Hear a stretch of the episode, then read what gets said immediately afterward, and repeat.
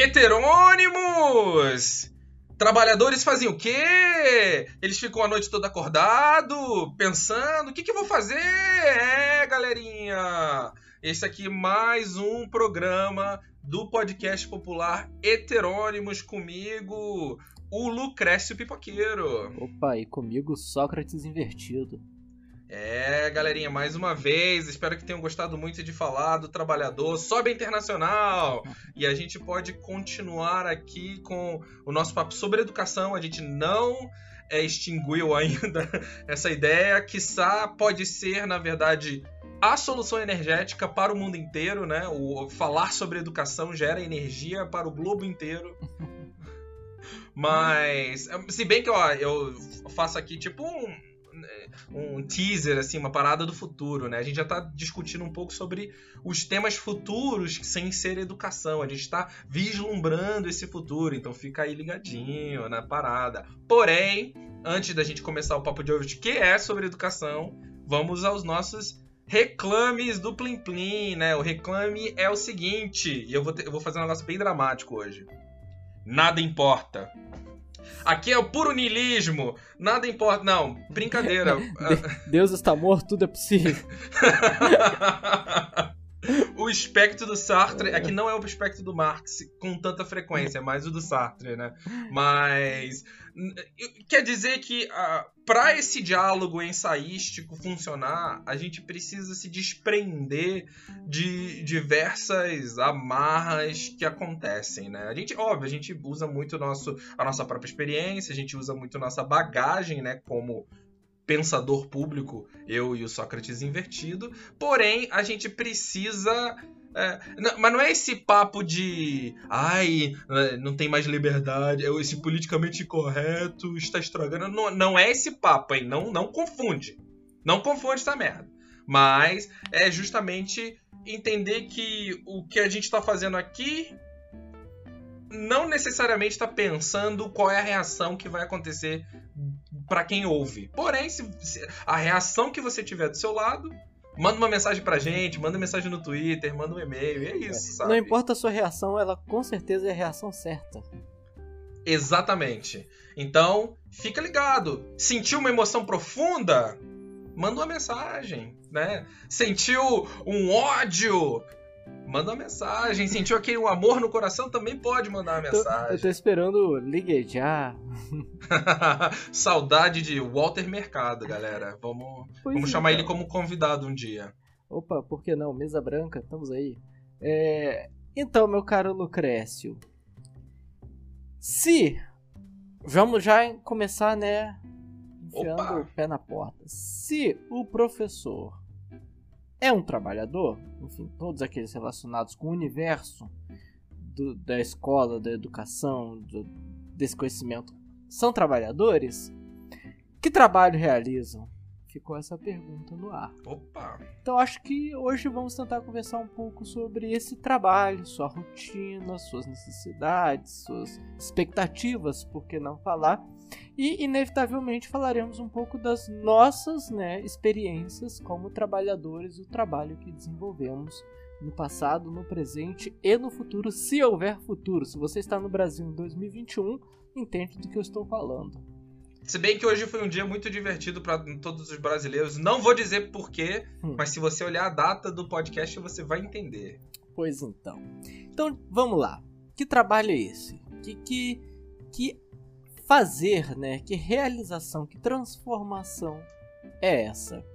Se a gente for levar no sentido crasso, no sentido é, específico do que é trabalho, no sentido até que eu, eu trouxe no último encontro, que é a transformação da natureza, essa aplicação do conhecimento, a geração de bens, produtos, serviços, enfim, para a humanidade, e eu acho muito importante voltar a essa tecla, o trabalho, o resultado do trabalho é uma colaboração para a humanidade. Se poucos estão alcançando o resultado disso, então esse trabalho precisa ser urgentemente repensado. Bom, se nós fôssemos levar ipsis literis para o que o docente, o professor faz, nosso nosso nosso produto, né? Produto não, nosso como eu posso dizer? Nossa nosso desenvolvimento. Não, não é desenvolvimento, não. Ai, meu Deus, fugiu a palavra agora. O material que a gente trabalha. Nossa matéria-prima, esse, esse é o termo. Nossa matéria-prima é quem? As criancinhas! Salvem as criancinhas! Enfim, né? Na verdade, eu acho que tem duas formas de ver isso. Ou a gente encara isso nesse sentido bem tecnicista e busca, né, qual é a matéria-prima dos professores, ou vai ver que é o estudante, ou vai ver que é o conhecimento em si, uma dessas duas coisas. Então eu não gostaria de ir por esse caminho, exatamente. Eu acho que o trabalho do docente está na possibilidade de que outros compreendam ou questione mesmo toda essa coleção de acontecimentos, eu acho que a história é muito importante para isso, que hoje nós chamamos de conhecimento. O professor ele não transfere conhecimento, ele transfere a história do conhecimento. Uhum. Eu acho que é, é, importante ter isso claro na mente, porque senão a gente fala, ah, mas o aluno aprendeu ou não aprendeu. Como se, se é. fosse algo mágico, como se fosse algo. Nem mágico, como se fosse algo biológico. Como se o conhecimento fosse uma espécie de fungo, de bactéria, de vírus que se contagia uns aos outros e ele desenvolveu ou não aquele fungo. É interessante até no, no, no, no na crítica bem pesada, né? Clássica. Uhum. Clássica. Uhum. A gente já falou algumas vezes. Ah, mas isso criticando professores que não estão fazendo o seu trabalho adequadamente. Ah, mas eu ensinei a eles, eles não quiseram aprender. É, é como, como se né, falasse: meu trabalho aqui está feito. Os outros é que não souberam reconhecer, valorizar ou enfim continuar. Como se o trabalho do professor é ensinar. O trabalho do aluno é aprender. Bom, Nossa! Só faltou agora uma faixa do governo federal logo embaixo aí dessa é, campanha. É, inaugurando esta ponte, né? Entre o... Não, e, e tem um asterisco assim de um problema epistemológico maior. É que, infelizmente, no senso comum, o conhecimento é um objeto, né? Sim, o conhecimento não é sim. um processo. O conhecimento é um objeto, né? É uma e... caixa que passa de um para o outro, né? O que é fascinante se você estudar muito dos outros pensadores da epistemologia, ninguém fala disso. Quer dizer, alguém deve falar, mas tipo assim, a maioria dos epistemologistas modernos, contemporâneos, eles passam muito a, é, além desse objeto, dessa caixa, pro é, processo do conhecimento, né? Mas, enfim, isso é um asterisco. Sim, mas se, se aqueles que se voltam a compreender o que é educação, o que é o, a relação pedagógica, didática não falam isso, em contrapartida, isso é resultado de todo um processo político de relações de poder e linguístico do modo como a educação é apresentada à população que não está inserida no debate da educação. Acho que esse é o nosso papel aqui, né, Lucrécio? Nosso papel aqui é exatamente inserir pessoas nos debates. Tudo bem. Ah, mas eu tô só ouvindo. Sim, ah, mas a partir disso você multiplica. Você pode debater conosco, você pode debater com seu vizinho, com sua mãe, com sua avó, com seu cachorro, com o seu pé. Debata com quem quiser, mas agora você é um participante. Alguém que foi instigado a participar deste debate. E mesmo que você não fale com ninguém, o fato de você talvez refletir nisso, debater consigo mesmo, uhum. já é, é muito frutífero. Sim, sim. Então, por que que então fica parecendo para o senso comum, né, que a aprender, melhor, o conhecimento é um objeto, que há um portador e esse portador pode passar adiante esse objeto. Porque linguisticamente, como é que nós nos relacionamos com o conhecimento? Eu tenho ou não este conhecimento. O próprio verbo né, de posse, ter, determina ele como um objeto. Eu tenho educação, eu não tenho educação. Eu, eu possuo essa. É engraçado com toda a nossa reforma hoje, né? Gira em torno disso. Eu possuo essa habilidade. eu possuo essa capacidade. Assim, educação não se trata de posse. Até porque o Lucrece está aqui, e meu caro ouvinte, você imagino que vai concordar também. Quantas e quantas e quantas coisas você não aprendeu e aprendeu com firmeza e com certeza e não esqueceu depois e depois lembrou e depois esqueceu de novo. Porque não é um processo de posse. Não, não é algo que. Não é uma cadeira que você põe na sala e ela fica lá até alguém tirar. É, o melhor jeito é, não é, não é uma posse, é um processo. Exatamente, perfeito. Não, então é interessante pensar nisso, assim, é, é, se estendendo um pouco assim nesse, né, nesse contexto que a gente está criando, para falar da rotina, para falar o, qual é esse trabalho do professor, né, o que, que ele realiza diariamente, né? Uma coisa interessante talvez de pensar que é, ser professor e ser aluno é, talvez é, é, é melhor entendível dentro desse processo do conhecimento, né, desse processo do conhecimento, uhum. como não como ah eu sou um aluno, como uma condição ontológica sua, mas é um processo que está acontecendo, é, é, é, tipo, tirando o papo que a gente falou, né, do, do, sempre está aprendendo pipipipopopó, mas uma condição de que naquele momento na sala de aula ah, ser aluno e ser professor é uma condição relacional e não uma condição ontológica da coisa. Pois então. Aí, né, já temos o primeiro problema aqui do trabalho do docente.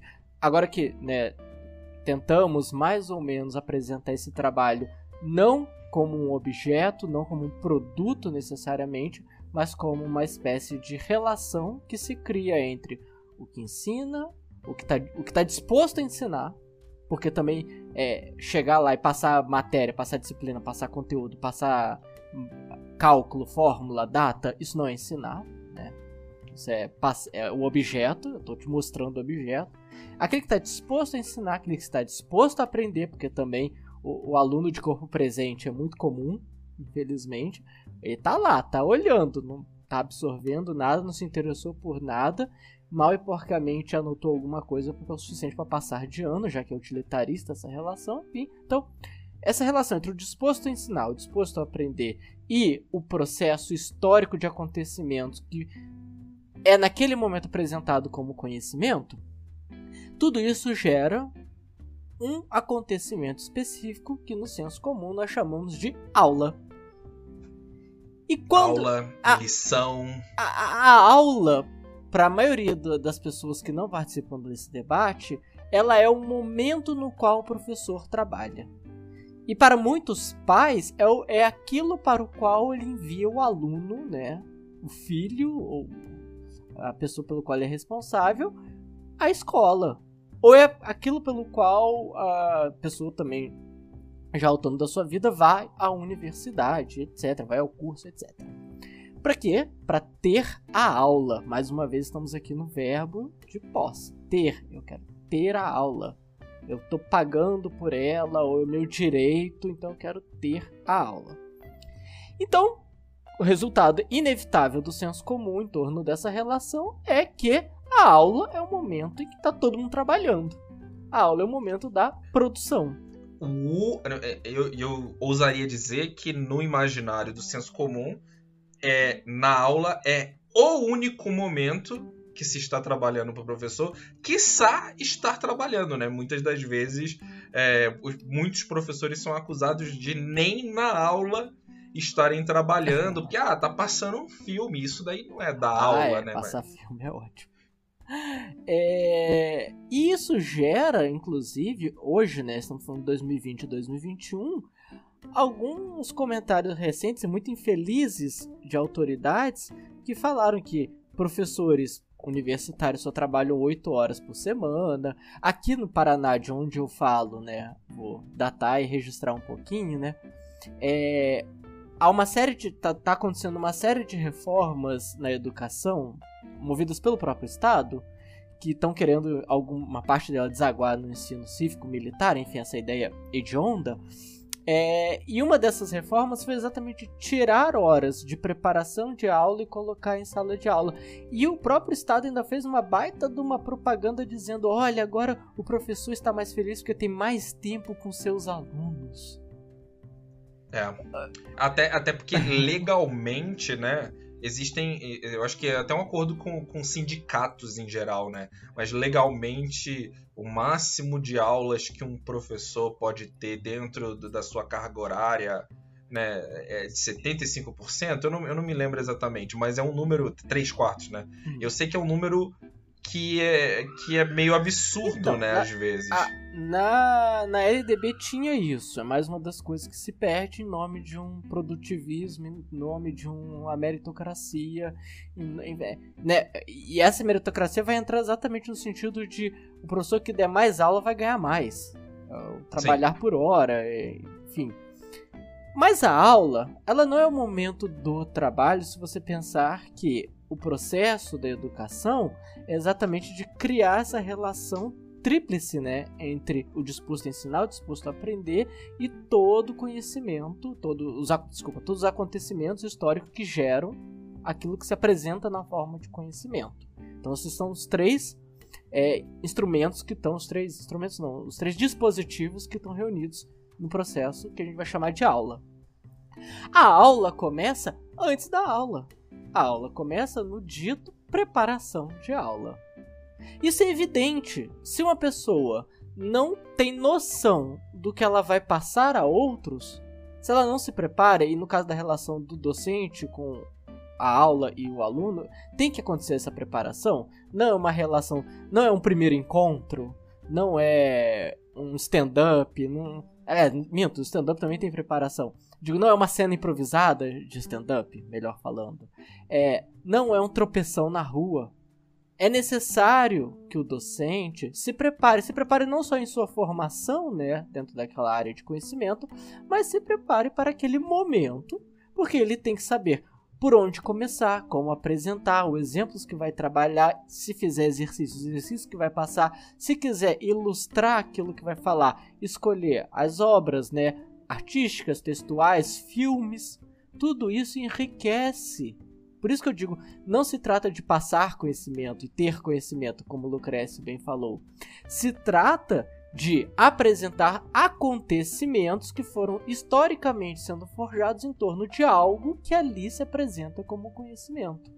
Você pode também chamar isso de experimentar o conhecimento, né? Eu acho que é um, é um jeito bacana de pensar. E, e não só quando você está se preparando para dar uma aula, é, você está considerando o seu preparo anterior a você ser um professor, ser no sentido legal da coisa, né, de ser contratado como professor na sua formação é, na licenciatura, na pedagogia, mas também quando você está. Então, isso acaba né, construindo toda essa experiência que você vai proporcionar para os seus alunos, mas também como você tem que estar atento aos requerimentos existentes legais, é, é, do, do, do, da, da, direção do seu colégio, Isso. da coordenação do seu colégio, que, que existem muito. Vivemos, afinal, numa democracia, e viver na democracia não é, não é esse mundo, ah, muitos direitos. Não é isso. Existem decisões cidadãs que acontecem na Constituição, em leis, que você, como professor que está ali pronto para se preparar para entrar em sala de aula, na sua preparação de aula, você precisa estar atento a esses requerimentos também. É, e vale lembrar sempre a lição do Kant, né, no que é o iluminismo. Há um momento em que eu falo aquilo que eu penso e há um momento que eu falo aquilo que eu aceitei concordar dentro do, da instituição do qual participo. Se eu sou é, um servidor, um funcionário, enfim, eu vou evitar o termo colaborador por todas as críticas que nós fizemos, se eu sou um trabalhador que aceitou trabalhar em uma instituição, por mais que eu tenha um ambiente de crítica a essa instituição, o momento que eu aceito ali existem regras que estão firmadas. O momento da crítica é outro momento. Não quer dizer que eu tenho que ser submisso integralmente, mas no momento que eu aceito participar do jogo, existem regras que eu aceitei, implícita e explicitamente. Mas é, eu só não chamaria de jogo, porque não é um jogo, isso daí é, é como funciona. Sim, sim, é. Uma democracia. A norma, a norma. Sim, sim, com certeza. Porque se, se a gente chamar isso de jogo, é, na cabeça da, a gente tem que lembrar agora que, que jogo significa algo muito diferente do que já significou no passado, ah, né? Sim. Que o, as pessoas vão pensar logo em como eu posso burlar esse jogo, né? Qual é o cheat que eu uso, né, para Exatamente. Enfim. Então, vamos voltar aqui ao ponto da aula. A aula não começa, evidentemente, na hora que bate o sinal e as pessoas se encaminham para a sala de aula ou agora, né, atualmente para a videoaula. Não é aí que começa. A aula começa muito antes. Começa muito antes em todos os aspectos. Aquele que está disposto a ensinar, ele tem que se preparar, até porque a aula tem. Voltamos ao problema lá do tempo, né? A aula tem uma duração. Eu não posso querer. Eu vou ensinar toda a suma teológica em 30 minutos. É. Boa sorte. Pois bem, né? O tempo é relativo, mas pera lá. Então há uma preparação técnica também que envolve. E na outra ponta, aquele que está disposto a aprender, ele também tem que se preparar. Esse, esse participante, esse integrante, também tem que se preparar para a aula. E isso muitas vezes não é compreendido. Felizmente, há um processo hoje escolar, hoje que eu digo de algumas décadas para cá, que olha para esse estudante como alguém que tem que estar tá com todo o outro contexto relativamente tranquilo para estudar. Para isso existem essas profissões que são essenciais para o funcionamento da educação. Pedagogos, psicopedagogos, psicólogos, assistentes sociais. Ou seja, quando o aluno chega para aprender, ele tem que chegar para aprender, ele não tem que chegar para pensar por que, que minha família está passando fome, ou porque eu estou angustiado com alguma coisa que aconteceu comigo, com meu corpo, com a minha família, com meu amigo. Enfim, essa pessoa tem que ter o um mínimo de paz e, e, tem outro porém uhum. também muito interessante nisso. Eu acho que isso pega mais para é, alunos, né, estudantes universitários, que essa preparação de quem está disposto a aprender acontece muito na universidade. Todos que já passaram pela universidade sabem que você tem que às vezes chegar numa aula com texto preparado, lido, né? Sim. Só que esse, essa ideia, e isso não é, não é tipo não é o professor transferindo trabalho. Olha que maluquice que uhum. as pessoas pensam.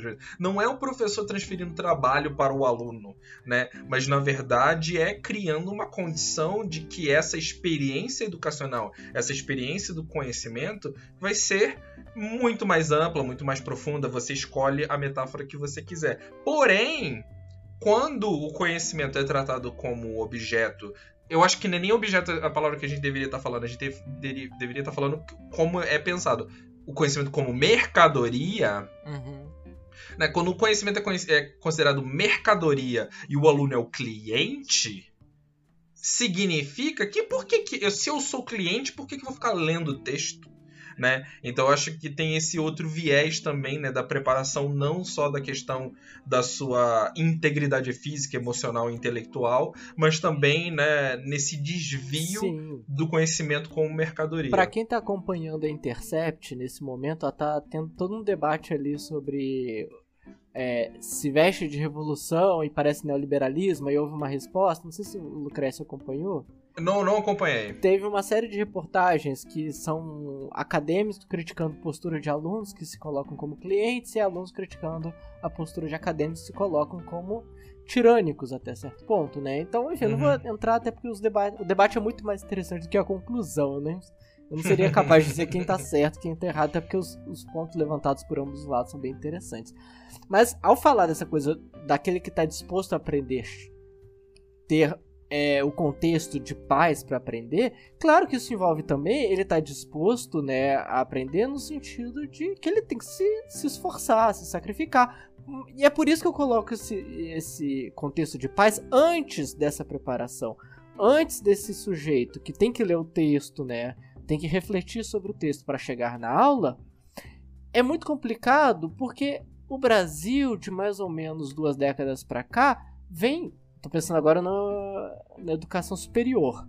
Uhum. Criou um sistema cada vez mais comum com universidades particulares da Universidade do Cansaço, que é curso EAD que a pessoa faz quando dá, né? Que ela trabalha, ela faz um monte de coisa, então ela faz um EAD, ela pega ali as meia hora que, que pode no dia e assiste as teleaulas e faz os teletrabalhos e quando dá. É, é, é educação de quando dá. E é óbvio. Ou, que, pessoa... ou aqueles, aqueles trabalhadores que trabalham aí 10 horas por dia que no fim da noite vão pra faculdade, né? À noite. Esse era o outro ponto que eu ia chegar, né? É o EAD e o noturno. É uma barbaridade o modo como o Brasil. Ah, então quem trabalha não tem que educar? Tem, ganha bolsa.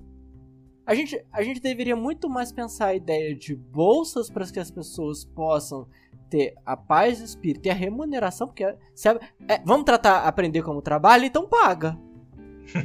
Decide, certeza. hoje a gente trata o trabalho como educação, a educação como trabalho e paga, ou seja, remunera, dá uma bolsa.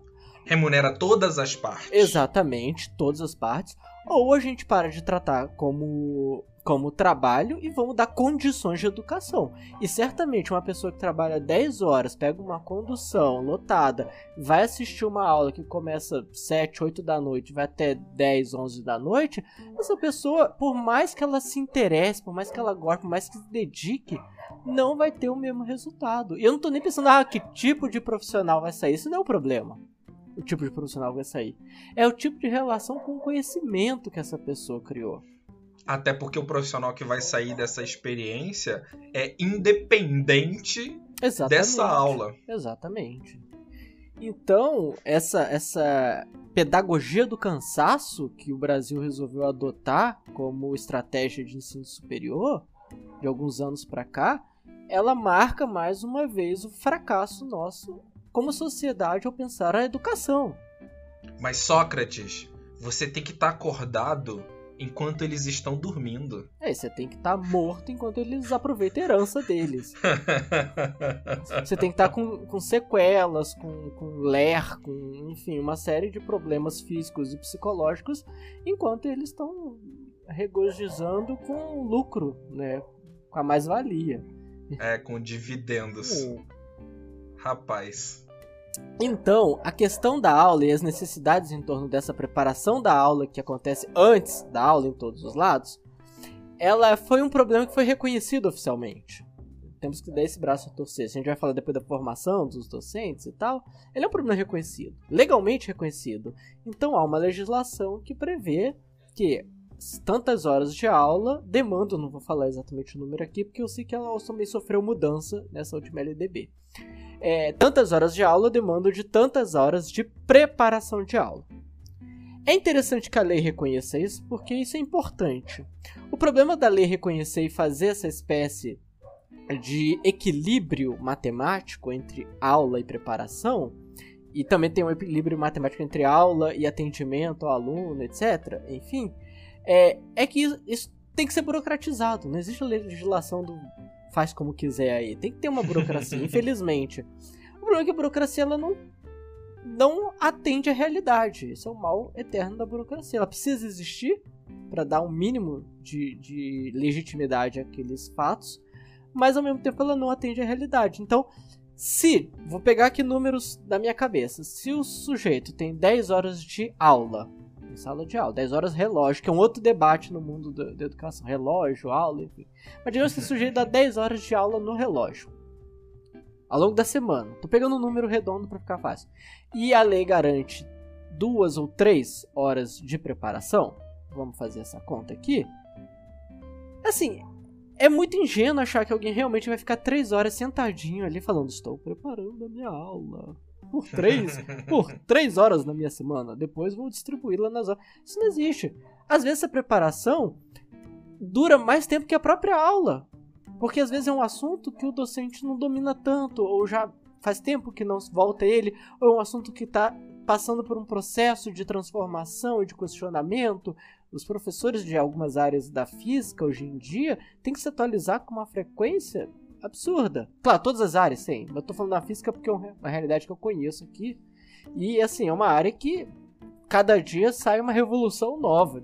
Cada... Eu, eu, vou usar, eu vou usar um exemplo maravilhoso que é, na verdade, na área das biológicas, Sim. da biologia. Sim. Que, conversando com amigos que são biólogos e tudo mais, é, parece que a educação de biologia no Brasil tá parada há 60 anos atrás, né? Na, ou, na ou, escola, ou, você diz, né? A isso, sensação escola, de quem frequenta na escola, a escola. Na escola. É, tanto que teve um, um, fato maravilhoso, assim, que tinham dois professores de biologia conversando e um deles fazia mais cursos de é, pós-graduação, essas coisas e tudo mais, e o outro não, né? E aí, conversando, e falou assim, ah, esse negócio de, de reino aí caiu por terra, dentro da taxonomia da biologia. E o outro, como assim caiu por terra? Não pode cair por terra.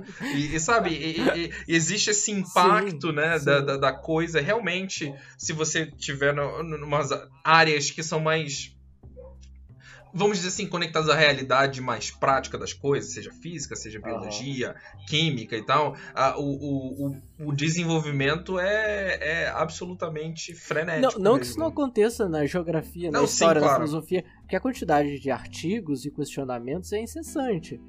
mas a burocracia, ela não tem como dar conta disso. É um mal. Embora a burocracia seja um mal necessário, ela também tem um mal contingente que ela não pode dar conta. Então, tem preparações de aula que vão extrapolar, inclusive, o horário da própria aula. Em contrapartida, existem aulas que também quase não demandam de preparação alguma, são aulas muito básicas. Alô, alô, tia Cotinhas, com então, seus PowerPoints amarelados. A tia Cotinha, eu ia chegar na tia Cotinha. O problema é que do outro lado da, da burocracia, e às vezes dessa extrapolação da burocracia, tá essa figura que ela é mística no universo da educação, que é a tia Cotinha. Só pro, pro ouvinte que talvez não seja familiarizado, a tia Cotinha é aquela que dá a mesma aula desde 1700 e tralalá. Ela tem um caderninho com as mesmas anotações, o caderninho tá amarelado. Aí um dia alguém chegou pra Tia Cotinha e falou: Tia Cotinha, você precisa se atualizar, o negócio agora é PowerPoint. Aí a Tia Cotinha agora tem um PowerPoint amarelado. É um, é um PowerPoint que tá dando mofo já, porque ela usa o mesmo PowerPoint ano após ano. Porque a Tia Cotinha não prepara a aula. É terrível.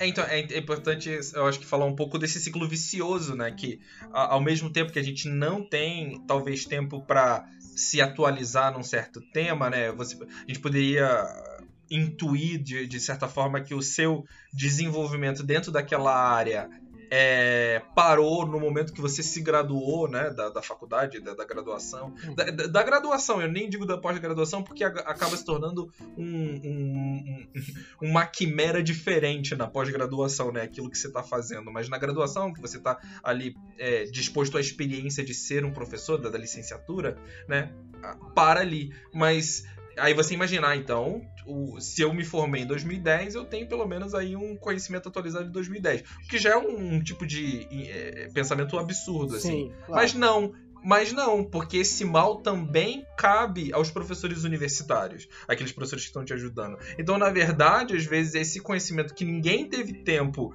de ir mais a fundo por essa falta né, de, de, de, de tempo mesmo, uhum. parou lá na década, década de 60. Eu tenho um né? colega que ele se formou em filosofia no Maranhão. Isso uma, uma conversa que nós tivemos há muito tempo atrás. Claro que isso já deve ter mudado. Acho que essa conversa já tem mais de 10 anos. E ele falou: olha, na minha época, quando eu me formei, ou seja, mais de 10 anos, o máximo da filosofia contemporânea que alguém falava na minha faculdade era Hegel. tá é, é, o mais contemporâneo que foi, foi dito. Então, assim, se para ele o contemporâneo já era Hegel, né? É um dominó, isso aí é um efeito dominó. É, vai ser passado adiante. Então, a tia Cotinha, ela é um problema no sentido de que ela, ela mostrou a burocracia, né? Olha, muito obrigado por você existir, você me deu umas horas a mais para fazer o que eu quero que não é preparar esta aula. então, tamo, eu sei que aqui muitas vezes nós somos críticos a todo o sistema em volta da educação, para inclusive aliviar um pouco a imagem do docente, mas aqui a gente também tem que ser crítico um pouco com alguns vícios do próprio docente. E todos nós, em algum momento, já fomos um pouco tiacotinho, por N motivos. Por N motivos. Quantas vezes você não pensou, nossa, essa aula minha tá digna de ser enforcada no pé de couve? É, é totalmente superficial, eu posso melhorar. Então, isso é um vício também muito comum no, no meio didático, no meio sim, escolar. Sim. Que, que, é, que, é, que expressa a realidade de todo trabalhador em toda a área, sim, né? Claro. Porque por conta de, de muitas horas de trabalho, é, falta de lazer, falta de cuidado próprio, falta dessa integridade é, emocional e intelectual, que você é, embarca nesses vícios que são horrorosos. Uhum. Perfeito. Perfeito. Em contrapartida também há todo um sistema que, tentando resolver isso, não resolve a origem do problema, né? Que seria exatamente criar mais condições, condições financeiras, condições de tempo, condições, enfim, N. Que, mas olhando para isso, tenta resolver que é exatamente a coisa do motivacional. Cada, cada vez mais tenta se superar, e é um problema que os professores entendam, en, enfrentam, mas eu acho que vários trabalhadores enfrentam isso em seus locais de trabalho, é você é explorado, ganha mal, tem um subemprego, mora longe, sua vida é um show de horrores, você não sabe nem se vai, ter, vai conseguir aposentar um dia ou não. Mas aí um dia você chega na firma e tem um coach meio piadista, meio espiritualista, tentando animar a galera para que elas se motivem. Com todo respeito, pau no cu do fogo do, do coach. Pelo amor de Deus. Ou eles trazem uns puffs para botar na sala é, dos professores. Mesa de ping-pong para você se distrair. Assim, nada disso vai, vai ao encontro do problema. Porque o problema não está em quão distraído o professor está, ou o aluno está. O problema não é se sentir motivado. O problema é que a gente está lidando num mundo em que a educação sofre um corte de quase 30%. Em que professores são achincalhados por representantes do governo. Em que escolas estão tendo, sei lá, falta de água, falta de papel higiênico, falta de, de alimento é, é, é esse o mundo que a gente tá lidando. Não é um coach contando meia dúzia de piada e mandando ter fé em Deus que vai mudar isso.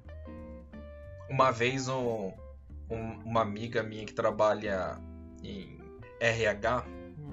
De colégios, né? uhum. né? Ela me perguntou, mas Jean, você como professor, o que, que você acha de é, de treinamento, professor? Qual é o, treina, o melhor treinamento que você acha que a gente pode dar para os professores, para eles ficarem atualizados, não sei o quê, enfim, o, que a RH às vezes né, pra, tenta proporcionar assim, em colégios particulares. Sim, sim. A minha resposta falou assim: tem, só tem duas coisas que você, como RH, pode fazer pelo professor e provavelmente você não vai poder, porque isso daí não, não é algo que você decide. Menos tempo em aula e mais dinheiro. Perfeito. Perfeito. Mas, gente, ah, porque a educação na Noruega é muito boa e no Brasil é ruim. A educação não sei aonde. Sim, mas eu, eu adoro também quando a pessoa tentando solucionar a, a tia cotização da educação, ela cria a, a, professora Helena da educação. Não porque a profe... Como se a professora Helena fosse grande, né?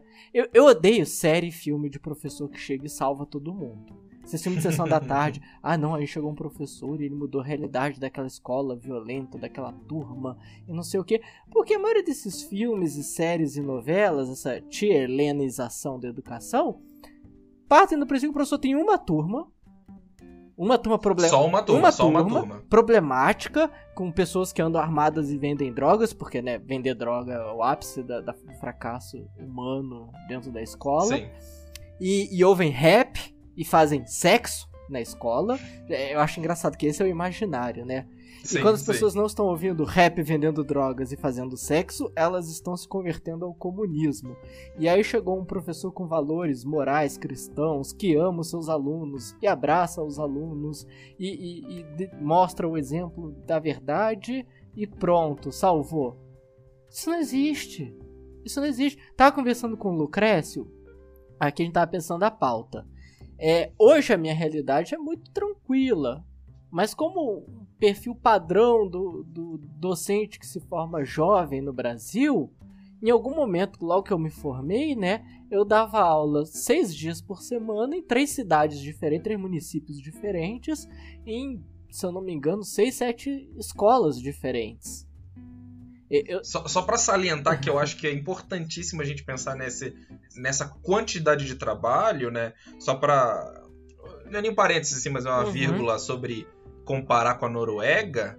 A diferença é que a Noruega ela trata o trabalhador como um professor, como um trabalhador, né? O professor Sim. como um trabalhador com dignidade. Sim. Ou seja, eles, eles dão bem menos aulas, bem menos turmas, mais tempo para planejar, mais tempo para voltar para casa e ter lazer com, com os filhos. Então, resolver o problema é uma resolução de problema do professor como trabalhador. Sim. Eu não quero estar preocupado se a lei do orçamento do ano não foi votada e daqui a dois, três meses vai fechar a instituição. Eu não quero estar preocupado no meio de uma pandemia em estar pensando protocolo de que fazer caso um aluno morra não tem mágica que de ah, mas estão to todas as classes estão trabalhando, os motoristas de ônibus estão trabalhando, porque tem gente explorando, porque não era para estar tá trabalhando. Ponto. Se não estivesse trabalhando, provavelmente a gente já teria resolvido o problema e voltado à, à normalidade. Ah, então... Que o governo, ao invés de gastar 3 bilhões em emendas parlamentares, poderia estar destinando esse, esses valores né, para manter os trabalhadores seguros, felizes em casa. Não, assim, é, é, é de uma disfarçatez absurda. E olha que eu não tô nem reclamando de hoje, porque hoje eu tenho condições de fazer um bom trabalho. Mas resgatando aqui a, a minha memória, claro, muitas pessoas vão ter muitas experiências diferentes para compartilhar e todas muito respeitar. Mas vou falar um pouquinho aqui da, da minha experiência no passado. É, eu dava aula em três municípios diferentes, eu tinha aproximadamente uns 2 mil alunos. Em realidades diferentes, eram escolas particulares é, cursinhos pré-vestibular em comunidades, pré-vestibular gratuito, né? Para comunidade. Eu dava aula no estado, eu dava aula na esfera federal como substituto em cada lugar eu era, eu tava dando uma atividade diferente, uma aula diferente, um conteúdo diferente, numa cidade diferente, num horário diferente, e isso de segunda a sábado, dependendo do dia, não era todo dia, mas dependendo do dia, saindo 5 da manhã e voltando 11 da noite. Mais de uma vez eu fui para a escola errada. Na terça-feira eu tenho aula lá em Piriri do Norte, eu ia para Pororó do Sul. E aí não tinha o que fazer, porque era quase 4 horas de distância entre uma escola e outra, e eu, o que eu fazia? Eu ligava para a direção da escola e falava: olha, sem querer vir para a escola errado, desculpa, desconta do meu salário, é o que eu posso fazer. E aí conta pra gente quando é que você planejava a aula. No ônibus. Eu planejava a aula no ônibus. Gente. E isso fazendo o mestrado ainda. Então, assim, não é uma realidade ideal. Não é para dizer a verdade, eu planejava a, a aula que eu ia dar na terça-feira era a experiência da aula que eu dava na segunda. Dependendo da turma. É, eu dei uma aula boa de primeiro ano na segunda, é a mesma aula que eu vou dar o resto da semana pra semana que vem, dependendo do, do cronograma. E por aí vai, a, a, aula ia sendo planejada conforme ela ia sendo dada. Ou, ou que eu conseguia me planejar no ônibus a caminho das escolas. Então, assim, não tem como dizer que isso é uma educação que tem, vai dar certo. Não vai dar certo. pra quem pegou a referência. Né, não, e, e, e, pensando na minha própria experiência também, eu sou um professor com menos experiência que o, que o Sócrates, assim, eu sou professor há menos tempo, né, e, e num universo absolutamente distinto do universo do, do Sócrates também. Mas mesmo assim, eu, eu fui contratado pela primeira vez em karatê, é, que eles chamam de mensalista, né, de karatê que eu, eu, tinha que estar no colégio 40 horas por dia, é 40 horas por semana, não, 45 horas por semana.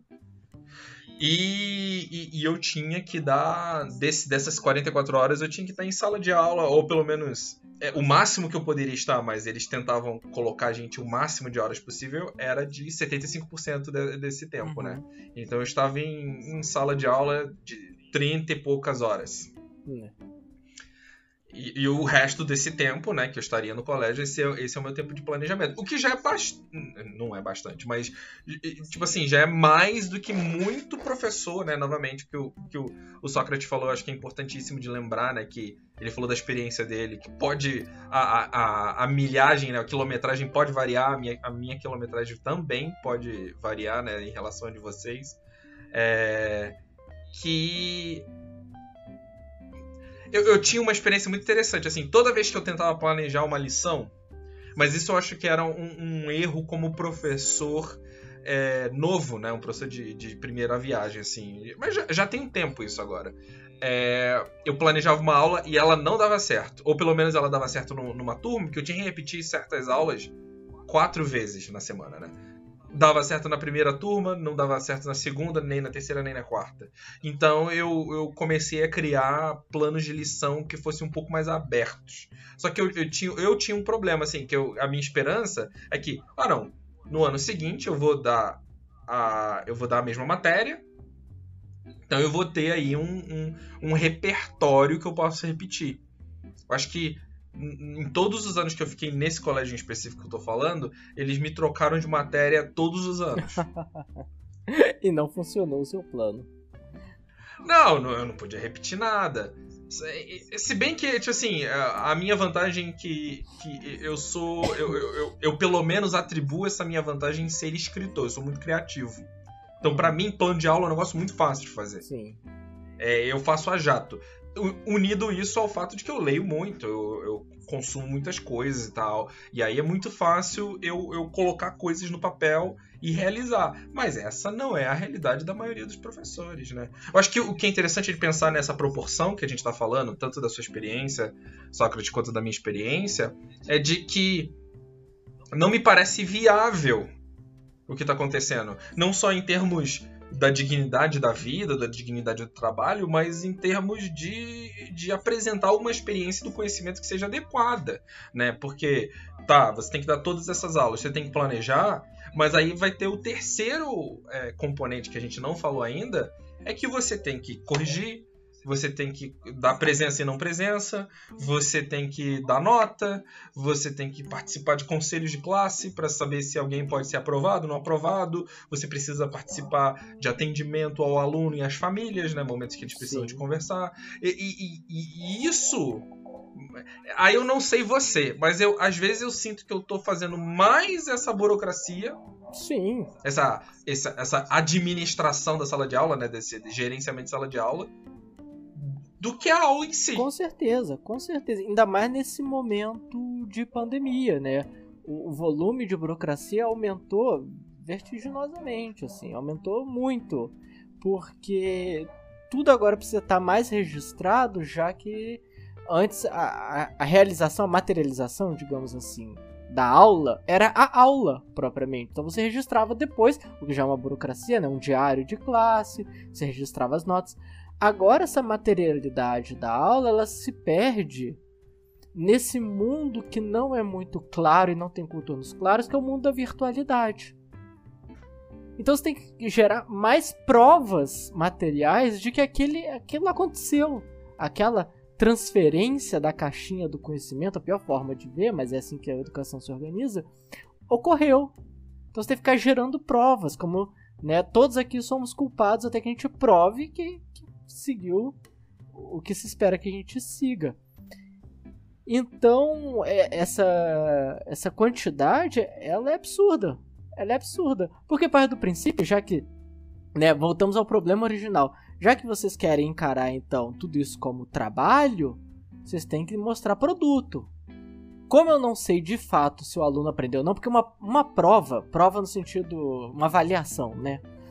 É, uma avaliação ela realmente não prova que uma pessoa adquiriu ou não conhecimento. A pessoa pode ter adquirido maravilhosamente conhecimento e não saber se expressar, ou se expressar de outras formas. Então você tem que ficar gerando né, provas, atestação, atestamento de que aquilo aconteceu. É horroroso isso. Ou, ou, ou mesmo se a gente pegar esse lado mais positivo. Gerar produtos. Gerar produtos, é... né? É, não, e se a gente chamar isso de avaliação também não resolve, porque eu acho.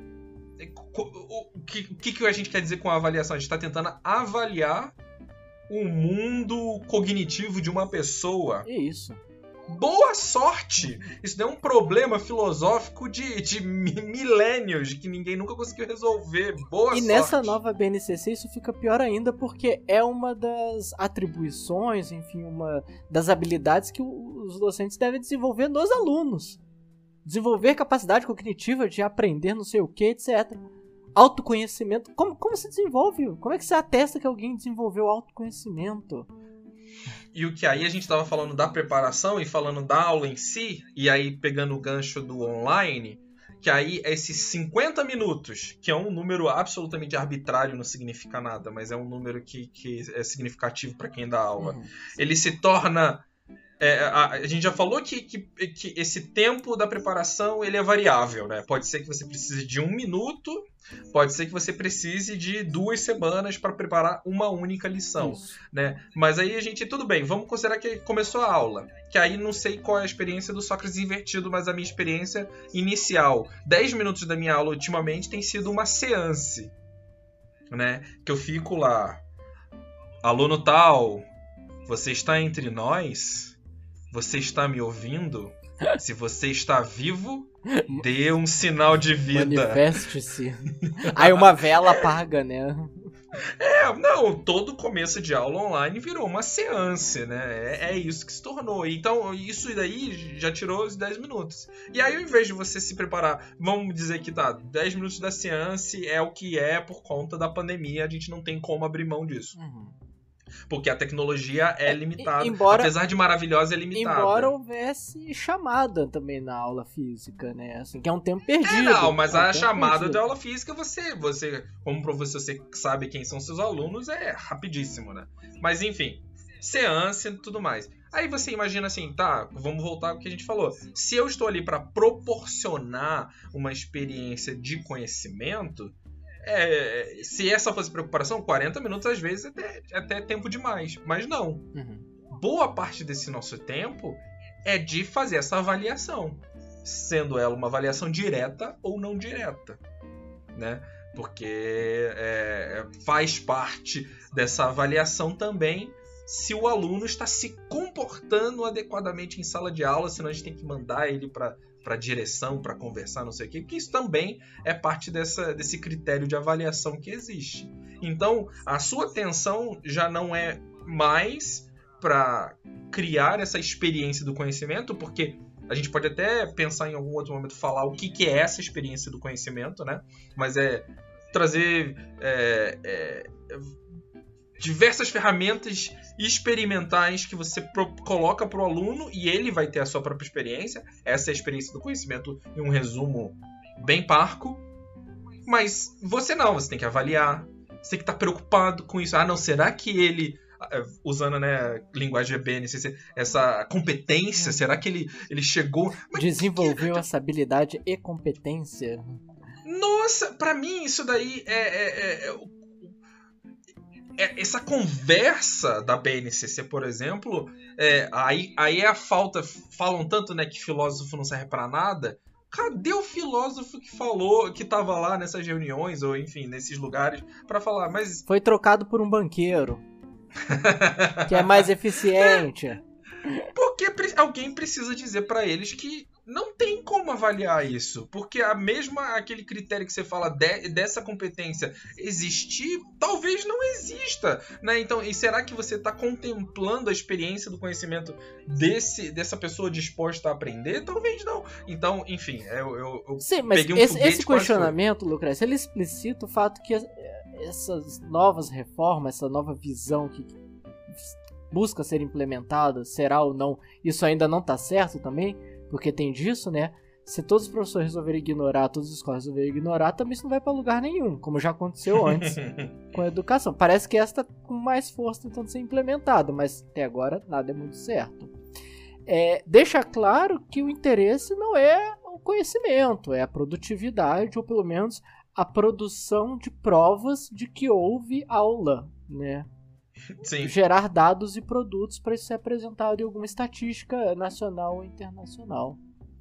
Ou, ou no, no, no, no, se a gente pensar de uma maneira bem pior, né? Que é provas de que a aula aconteceu e provas da docilidade dos estudantes durante esse processo de que a aula existiu. Mas assim, é impressionante a gente falar que o Brasil é um país violento porque contém violência. O Brasil é um país dócil. 400 mil dos nossos morreram e a gente tá aqui fingindo que tá tudo bem. Quer, quer um sinal de docilidade maior do que essa? Enfim, né, se a gente for por esse caminho aqui, vira noite. Mas eu vou dar uma de Odorico Paraguaçu e vou falar, pensando dado, né, o, o pré-facilmente e o pós-facilmente, as preliminares e as pós-liminares aqui, diria o Odorico, é, imaginemos então que os meandros foram resolvidos. Não, o estudante alcançou ali um, um contexto bom, pacífico, tranquilo e foi disposto a aprender. O docente também se preparou, se, se né, espiritualizou, seja lá como chame isso, e foi disposto a ensinar. A não ser que você que está me ouvindo agora já tenha passado por essa experiência, outras pessoas que nunca passaram por essa experiência não têm noção do que é entrar numa sala de aula pela primeira vez. E depois da primeira vez, todas as outras vezes. Mas eu queria falar um pouquinho aqui da primeira vez. Eu não sei como foi a experiência do Lucrécio. A gente pode tocar uma música romântica aí, que agora a gente vai falar de primeiras vezes. Então, eu acho que pode tocar uma música trágica. a primeira vez, eu converso muito isso com meus colegas da área. A primeira vez que um sujeito entra, não importa se ele teve licenciatura ou não, se ele teve preparação e fez estágio, Primeiro você entra sozinho. Você é o responsável pelo que será dito e supostamente ensinado ali. A sensação é que você está perdido. A sensação é que você é um professor inimigo dos seus alunos, dos estudantes, os estudantes são seus inimigos. E todos ali estão numa guerra de todos toda, contra todos, né? Já dizia o, o Hobbes. É uma sensação horrorosa. Por mais que os estudantes não sejam, não estejam dispostos a te atacar e você não esteja disposto a atacá-lo, é, é um cenário no qual eu, eu, vou usar uma metáfora Foucaultiana, eu me senti como uma espécie de vigia da prisão. O conhecimento é o castigo que eu tenho que aplicar naqueles alunos. E de alguma forma eles também viram, dada a inexperiência, que estavam testando. Eu saí a primeira vez que eu dei aula da sala de aula com a sensação de que eu não quero, eu não vou voltar semana que vem. A primeira vez que eu dei aula foi no colégio é, particular e eu estava cobrindo um colega que me, me apresentou oportunidade e tal, então era uma aula só. Foi, a experiência mais tranquila do mundo. Era uma aula, uma turma. Eu era tia Helena. Eu era professorinha Helena. Você ia resolver todos os problemas daqueles alunos. E veja, eu tinha uma turma, eu era bem novo, né? Ainda tava terminando ali a, a licenciatura. Eu tinha uma turma, uma aula por semana, não tinha nenhum estresse, teoricamente. Você consegue lembrar do conteúdo? Como assim? Lembra, era, Você... era filosofia do ensino médio, assim, não, não tinha muito mistério. E eu me senti horrível naquela primeira aula. Eu falei, eu falei para mim, eu não vou voltar semana que vem. O dinheiro era bom, eu voltei. e fui voltando, voltando, até que aos poucos, né, a coisa foi encontrando ritmo. A turma me acolheu, eu, eu acolhi, aí eu virei a tia Helena por aquele período, depois a vida seguiu o seu caminho. Mas assim, isso não muda o fato de que toda vez que o professor entra na sala de aula, existe algo de confronto e algo de acolhimento ali você, por mais que você tenha preparado a aula, você não se preparou para a aula. Você não sabe se aquela aula vai ser um espetáculo que todo mundo vai sair entusiasmado e, e tem aulas que são maravilhosas que os alunos no final falam: Ah, não, que pena que acabou. Ou você não sabe se aquilo vai ser um exercício. Tem aulas que parecem marcha fúnebre. Você tá só esperando o morto ser enterrado pra você ir embora. E você não sabe quando é que aquele velório vai acabar, porque o tataravô. O tataravô, enfim, o, o cunhado do morto tá fazendo um discurso de três horas e você não sabe quando aquilo acaba. Não existe a aula padrão. A aula não é, aula não é um bem industrial que você coloca lá o ISO 9002 e, e vai sair igual. É uma relação humana de normalmente, né, tô apresentando um cenário comum aqui de um sujeito tentando apresentar algo a vários sujeitos que vão acolher aquele conhecimento das diversas formas que os sujeitos são e existem no mundo. É, é muita ingenuidade achar que um professor, seja de matemática, de história, português, filosofia, artes, vai entrar na sala de aula, apresentar o conteúdo qual ele preparou e os alunos vão todos entender uniformemente. Não vão. E talvez essa seja a frustrações das pessoas que são mais mercantilísticas no, na educação, neoliberais, liberais, né, que é, esses institutos todos aí de banco e tudo mais que querem transformar a educação, né? Eu acho que a frustração deles é justamente de que não é possível uniformizar a educação. Não é frustração, meu caro Lucrécio, porque essas pessoas não pensam nisso. Só se frustra quem, hum. quem, quem parte do princípio que isso é um problema. Já dizia um ex-secretário um ex de habitação lá da época de um ex-prefeito do Rio de Janeiro, eu não sinto piedade de quem é despejado, porque isso não é um problema meu. Era o secretário de habitação. Piedade é um problema para quem sente. Essas pessoas não estão frustradas, não estão preocupadas com essa multiplicidade de, de, formas de compreender um conteúdo, porque isso não é um problema. Por essas pessoas, gravava uma aula e metia uma apostila, né? E vira isso aqui. Passa a régua. É. você. Não, eu digo a frustração, deixa eu. Sim, sim. Mover o, o alvo da frustração. Frustração com os professores, frustração com o sindicato dos professores, né? Por isso que o professor apanha tanto do governo, de todos os governos, né? Não tem governo aí que o professor não tenha apanhado. A frustração com os trabalhadores da educação, porque eles não se encaixam nesse plano deles. Isso. Eles não conseguem ser uma videoaula humana, né? Um padrão humano. E não vai ser. Nem a, a, nem a videoaula consegue. Não, claro que não. Porque quem tá do outro lado também não é um um telealuno, né? Não é, é. Um, um, hardware que vai absorver aquele, aquele programação, aquela programação, aquela, aquele software. Não existe isso. Não dá ideia. Sócrates não dá ideia. Mas, mas, é, assim... mas é justamente por isso que eu gosto muito, assim. Eu, eu particularmente nunca tinha pensado nesse sentido da aula, mas é, essa aula como a experiência do conhecimento. Sim. É uma experiência. E como é que essa experiência vai ser, é, como a, só vai, a gente só vai saber quando a gente experimentar ela, óbvio. E cada, e cada experiência é um exercício de caos. Como diz, é, é uma equação de milhões de variáveis de atrito e acolhimento. Aula é atrito e acolhimento. Eu, eu tenho. Eu, eu, a minha pessoa, né, o meu modo de ver o mundo, tem toda uma série de pensamentos políticos que eu acho que a autoridade deveria ser abolida. Mas quantas e quantas vezes em sala de aula eu não tive que exercer a autoridade porque eu estava tendo a minha pessoa desrespeitada, não a minha autoridade, professor.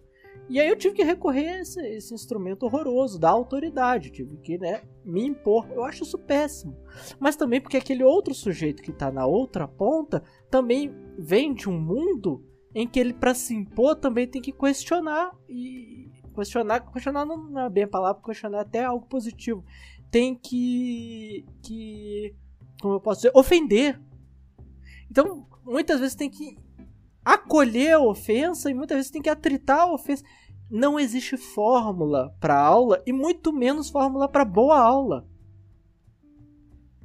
É, é, é, é, muita ingenuidade ou é muita disfarçatez desses funda fundação não sei o que do Itaú para educação, todos pela educação, achar que vão criar a fórmula da boa educação. Ah, mas isso é aplicado não sei aonde e eles estão em primeiro lugar no PISA. Então, um indicador que eles mesmos criaram. Então vamos matar os alunos e botar robôs. Porque se é para responder é, X e Y, né? Eu, essa história lá da. Eu, eu, sei que não tem nada a ver, mas né, essa história horrorosa da chacina lá no Jacarezinho, eu ouvi uma pessoa comentando, nem lembro exatamente em qual jornal que foi, que falou assim: Ora, se o problema é, era as crianças, né? Foram porque o tráfico estava aliciando as crianças. Esse problema não é atual. A polícia sabe que não é atual. Essa história de o tráfico ali estar aliciando crianças foi usado em 2000, foi usado na década de 90, foi usado na década de 80. E o negócio é que o tráfico continua aliciando as crianças e as pessoas que estão matando hoje são as crianças que foram aliciadas há 6 e 10 anos atrás. E aí? E aí? Salvaram as criancinhas? Não salvaram. Achar que existe a fórmula da aula é exatamente ignorar o conhecimento, ignorar a possibilidade de compreender e aprender algo. Não precisamos de alunos se tem fórmula para ensinar. Sim. Pronto. Mas é, essa, essa ideia é muito errada. Você tá dando uma ideia muito errada aí pra essa galera aí de instituição, de instituto. Né? Vamos substituir os alunos por é, tablets. Põe os tablets nas carteiras, põe um, um, laptop na frente como professor e manda todo mundo embora para casa. De repente, isso daí é, é, justamente o que a gente precisa. É, e aí é o que a gente faz com as pessoas. Ah, não precisam se educar, não. Sei lá. tinha, tinha, um conceito antigo que funcionava, como é que era o nome? Era escravidão, né? Então. Porque assim, é, se a gente tira o que faz as pessoas, os seres humanos, serem seres humanos, toda essa multiplicidade, toda essa variedade, toda essa incapacidade de se ajustar ao padrão, né? Então, a gente está perdendo nosso tempo debatendo e, e, propondo e questionando. E de fato, eu acho que eles querem que a gente chegue a essa conclusão, que a gente está perdendo tempo, que a gente simplesmente abra mão de forma passiva, né? E, e refletida. Só que a gente, a gente não vai, a gente não vai fazer isso. Não, não vai. Porém, eu, eu é, acho. É, por hoje a gente que... vai, porque eu acho que o tempo tá acabando, né? Não, não, é, tem, tem isso também, né? Mas é, é porque eu acho que, que a gente acaba. Geralmente a gente acaba com uma nota para cima, dessa vez vai ser uma nota para baixo, mas a gente pode pensar é, pelo menos num, num, num, gancho, né? Que, o gancho que eu queria dizer, que você falou muito interessante sobre essa questão da autoridade na sala de aula, né? Eu, particularmente, assim como o Sócrates invertido, eu, na verdade, é, eu, eu, acho que a, a, função da educação, e aí pensando na função mesmo, assim, para que, que ela serve? O valor que eu atribuo à educação é para dissipar toda e qualquer forma de autoridade. Né? Eu, eu acho que uma educação que serve à humanidade, né, ela dissipa toda e qualquer relação de autoridade. Ou, ou melhor ainda, né?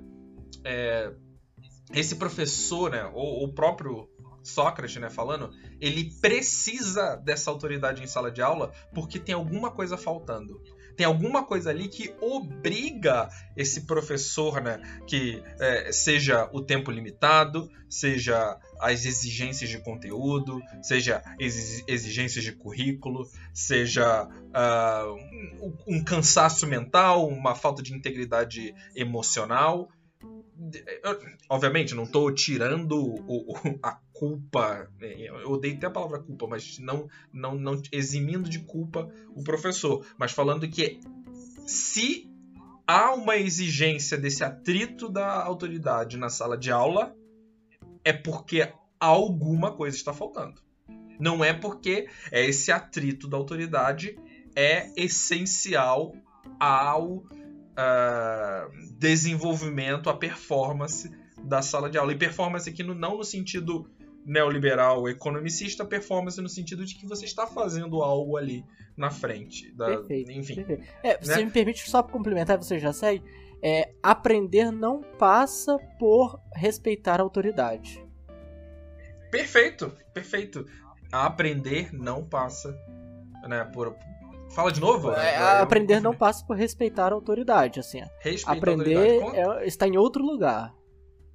É, porque a gente pode até conversar em um outro momento da nossa vida qual é a vantagem desse, desse dispositivo social que é a autoridade. Eu acho que existem é, é, vantagens para a autoridade, mas não na educação. Sim.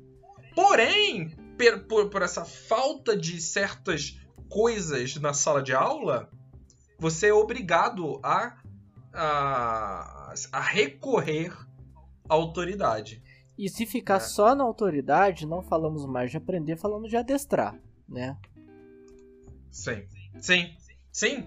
Mas, e aí por isso que eu acho que eu gostaria de até propor, né, o tema da próxima, do próximo episódio, que é tá, então o que, que o professor pode fazer em sala de aula para evitar esses problemas, por exemplo, da autoridade ou como lidar com a experiência do conhecimento. E aí um jeito que a gente vai falar sobre isso, né? E aí foi uma coisa que compartilhei com, com Sócrates Invertido, que é um texto de um, do educador chamado Jim Garrison, que fala sobre arquétipos da educação, né? Ou, ou, em outras palavras, quais são as ferramentas de identidade que o professor pode usar em dentro de sala de aula para conversar, dialogar e, e, viver essa experiência do conhecimento. Ou, em outras palavras, enquanto a gente não tem aquele colégio ideal que a gente falou, que funciona 24 horas por dia, que garante é, segurança nutricional para todas as pessoas, que garante uma experiência contínua na vida inteira, que não depende do tempo, que não depende de nenhuma amarra curricular, de nenhuma avaliação, de nenhuma prova. Esse colégio ainda não está funcionando. Um dia, gente. Enquanto esse colégio não funciona, o que, que nós, professores, e aí é bom para os alunos ouvirem, né, para entender também essas relações, porque eles também são arquétipos. Que arquétipos eu posso usar? Ou seja, que ferramentas de identidade eu posso usar em sala de aula para tornar essa experiência do conhecimento possível, apesar de todos esses problemas da rotina que a gente falou hoje. O que, que você acha? Acho, Sócrates? acho ótima a sugestão. Super apoio. Então, é isso aí, galera. Muito obrigado aí por ouvir. Lembrando que vocês sempre podem mandar.